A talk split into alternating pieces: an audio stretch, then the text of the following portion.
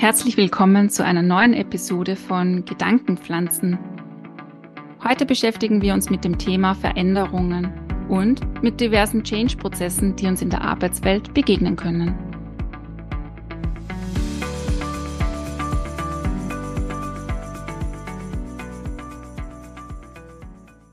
Hey Chefin, ich verstehe das echt nicht. Wir haben das schon immer so gemacht und was schlecht? Schau, das ist jetzt einfach so, ja. Die oben haben das so bestimmt und das wird schon seine Gründe haben fürs Unternehmen. Ja, aber wofür soll das jetzt überhaupt gut sein? Und uns hat ja wieder mal keiner gefragt. Weißt, ihr wart ja selber noch auf genauere Informationen vom Management. Mehr als die wenigen Infos aus der E-Mail habe ich gerade auch noch nicht. Wir müssen das jetzt einfach mal so machen. Wie erlebst du Veränderungsprozesse in dem Unternehmen, in dem du beschäftigt bist? Was lösen Veränderungen bei Menschen eigentlich aus? Und was kann ich eigentlich so tun, wenn ich Veränderungsprozesse gestalte oder selbst Teil von Veränderungen bin? Bianca, warum geht es denn eigentlich, wenn wir von Veränderungsprozessen sprechen? Ja, so wie sich die Welt ständig in Veränderung befindet, müssen sich auch Unternehmen und Organisationen an die Umgebungsfaktoren und an neue Bedingungen anpassen. Und das zieht wiederum Veränderungsprozesse auf sich. Diese sind mal mehr, mal weniger spürbar. Letztendlich ist es aber ein Übergang von einem alten, gewohnten Zustand zu einem neuen Zustand. Und der ist langfristig oder kurzfristig einfach erforderlich. Aber oft, und das fällt uns ja dann oft so auch so schwer, unvorhergesehen. Im Wesentlichen geht es aber um die Umstellung, Entwicklung von Prozessen und von Arbeitsabläufen. Das klingt jetzt alles natürlich ein bisschen theoretisch. Was sind denn so Beispiele für Veränderungsprozesse?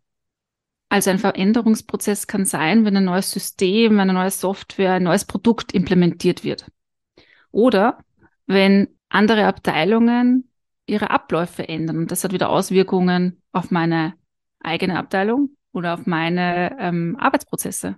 Abteilungen können sich auch vergrößern oder verkleinern. Es kommen neue Mitarbeiter dazu. Es verlassen einzelne Mitarbeiter wieder das Unternehmen.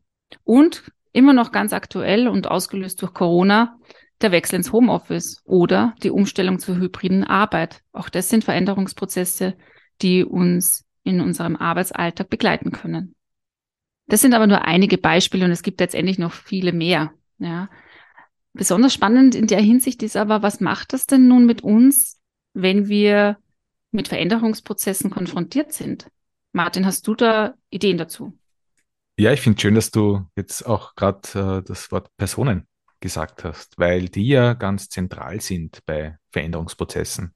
Auch wenn es jetzt natürlich um Organisationen geht, sind es letztlich doch die Menschen, die davon betroffen sind und die Veränderungsprozesse ausführen. Und es gibt einen schwedischen Psychologen, der nennt sich Klaes Jansen, wenn man ihn so richtig ausspricht. Der hat ein schönes Modell erstellt. Das nennt sich House of Change.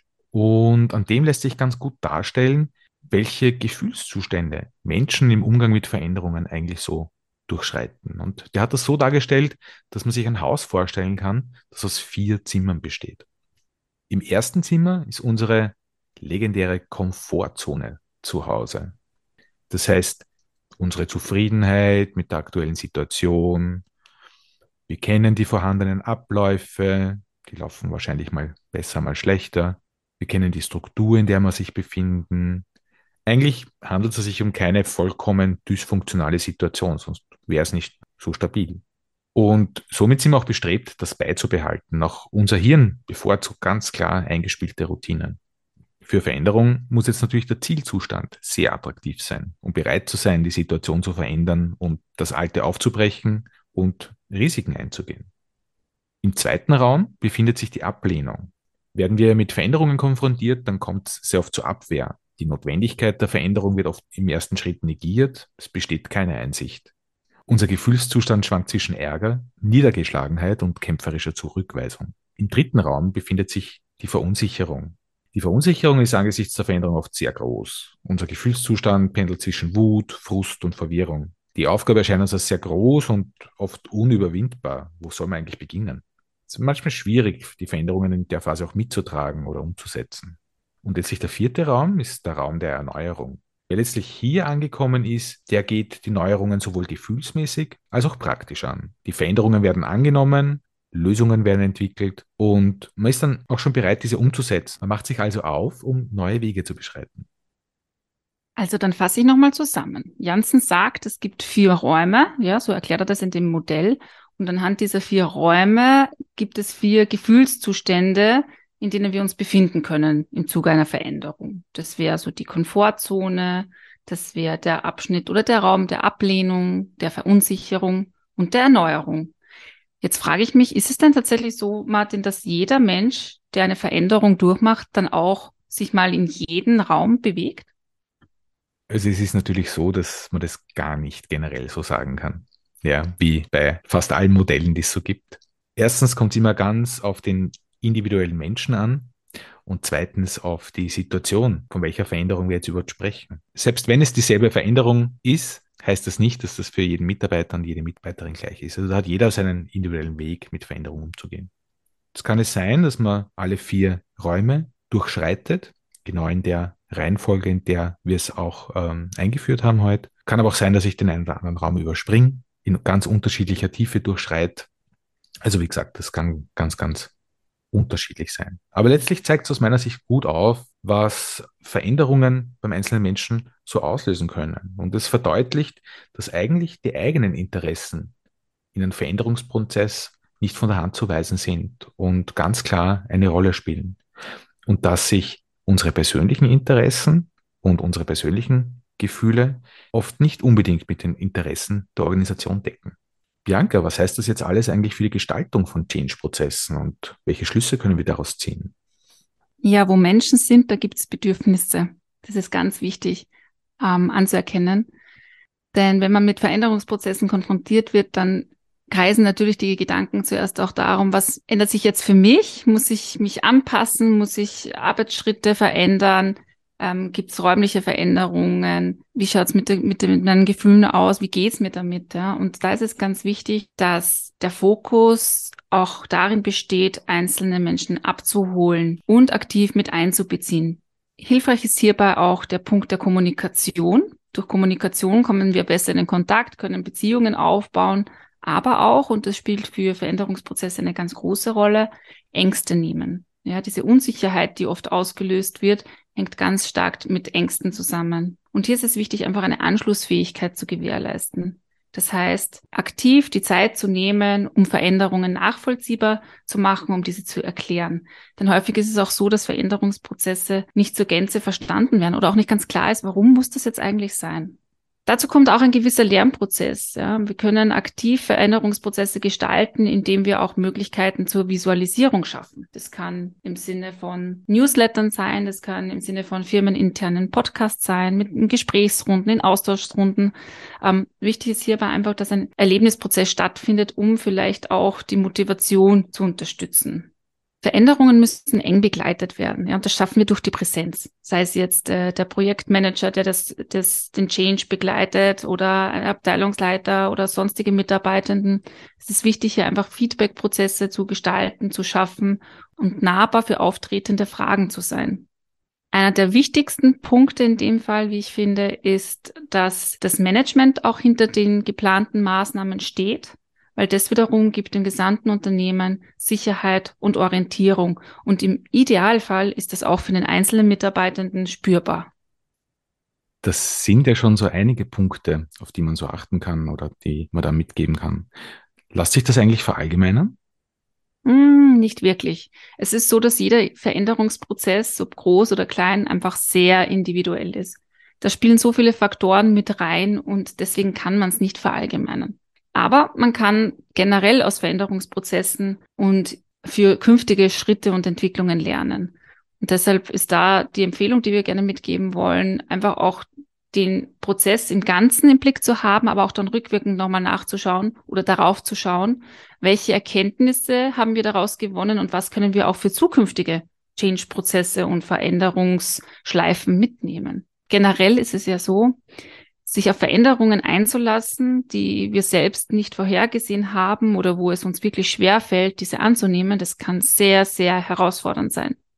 Und daher ist es auch so wichtig, dass wir da gut auf uns selbst als Einzelperson einfach schauen, ja, damit wir diese Veränderungsprozesse auch möglichst gut durchlaufen können. Martin, was machst du eigentlich, wenn Veränderungen anstehen? Was tust du dir Gutes und was findest du wichtig? Ja, was tue ich mir Gutes? Was äh, bei mir ganz, ganz wichtig ist, gerade äh, bei Veränderungsprozessen und was ich einfach auch noch mitgeben kann, ist so auch ganz gut bei mir bleiben. Energie tanken, persönlich einfach im Gleichgewicht bleiben oder wieder aktiv ins Gleichgewicht kommen. Me-Time einbauen.